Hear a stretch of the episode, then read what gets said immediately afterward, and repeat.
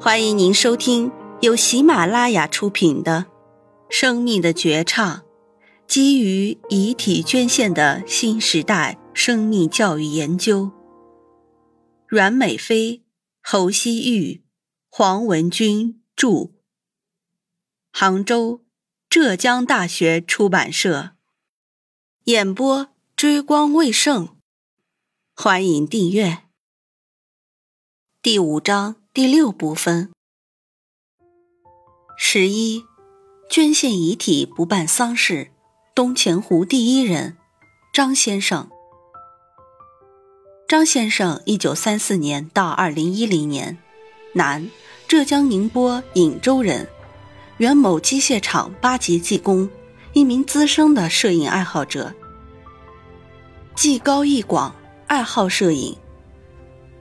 张先生，一九三四年生，家庭条件优渥，在宁波高中毕业后去上海学习机械技术。新中国成立后，在某机械厂担任八级技工。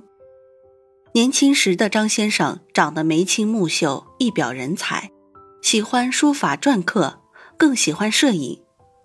解放后的上海办了许多夜校，供年轻的工人和学生们进修各种各样知识。张先生喜欢摄影，就参加了一个学习摄影技术的夜校。就在那个时候，结识了上海摄影教育家陈先生。早在二十世纪三十年代，陈先生就成了英国皇家摄影学会的会员。张先生回忆陈先生上课的样子：喜欢吸烟，姿态优雅。虽然已经解放，但陈先生在打扮上，从光洁的大背头。到挺阔的西装，擦得锃亮的皮鞋，依然一副名流派头。这些都是遥远的记忆了。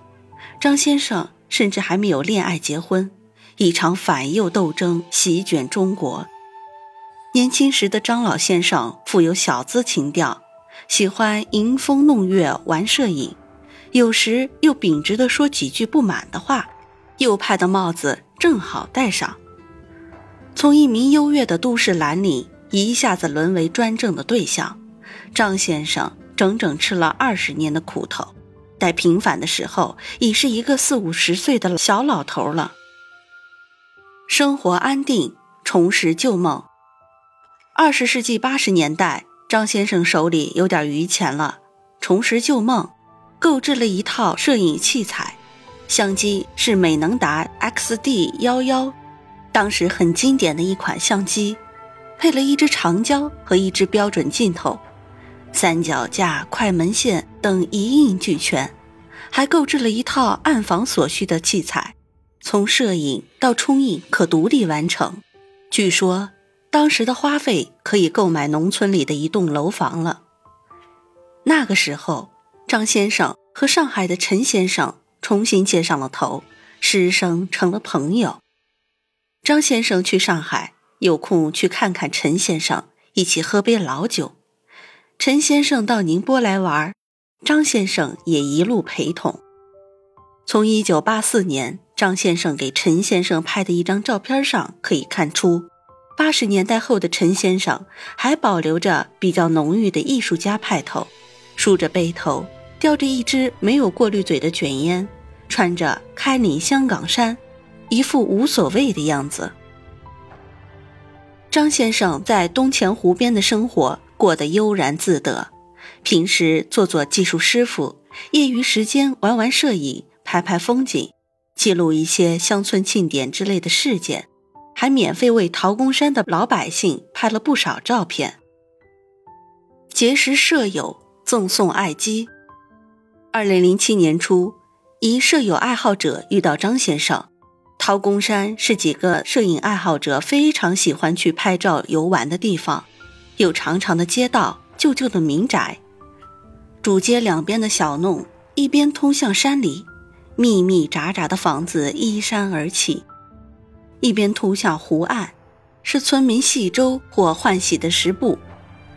张先生住一间小楼屋，旁边有一小弄，走进去是摄影爱好者妻子的老同学家。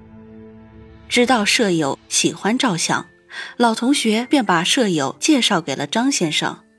此后，舍友去陶公山拍摄，看到张先生在，就会进去坐坐，聊上几句。对舍友数码照相没有机械胶水技术打底的，张先生总有些不以为然。但另一方面，又戴起老花镜，很认真地看数码相机显示屏里的小图，分明流露出羡慕的神色。好像是那年秋天。老同学打来电话，说张先生要把相机什么送给舍友，舍友又不是他的亲朋好友，有点想不通。过了几天去陶公山玩，老同学也在家，于是一起去张先生的家里。张先生话不多，说自己现在身体不对，照片也拍不动了，恐时日无多，一些摄影器材、书籍、字帖。和照片放着也无用，不如送给一个喜欢摄影的朋友，也是一种延续。舍友再也无法推辞，小心翼翼收好张先生整理好的那些器材书籍，其中就有当年那架昂贵的美能达相机，一些不知名的药粉，几本五十年代的摄影教材，有些小册子是陈先生编的，还有几张老照片儿。其中一张装裱过的是陈先生摄于一九三五年一些旧照送给张先生的，这是他们俩友谊的一个见证。当舍友捧着这些东西离开，不经意间回头一避的时候，分明看见了张先生嘴角泛起的笑意。静默默的走，不惊扰世俗。二零零五年十月十一日。客居东钱湖的张先生到宁波某医疗机构办理遗体捐献手续，决定将自己的遗体用于医学研究。二零一零年十月十一日，张先生驾鹤西去，享年七十六岁。上天从他决定自己归宿的那一天起，只给了他五年整的人间光阴，没有告别仪式，没有花圈。关了名号声的救护车，悄悄地驶入张先生所在的敬老院。大家轻手轻脚地把张先生的遗体抬入车内，接着救护车又悄然离去。张先生走了，但一颗眷恋东钱湖山水的灵魂是不肯离去的。在张先生松手的那会儿，早已化作一阵湖风，拂过湖面、柳岸、后山的松林。从此再也没有痛苦，再也没有牵挂。烟雁无心随云去，秋风落叶终归土。祝愿张先生一路走好。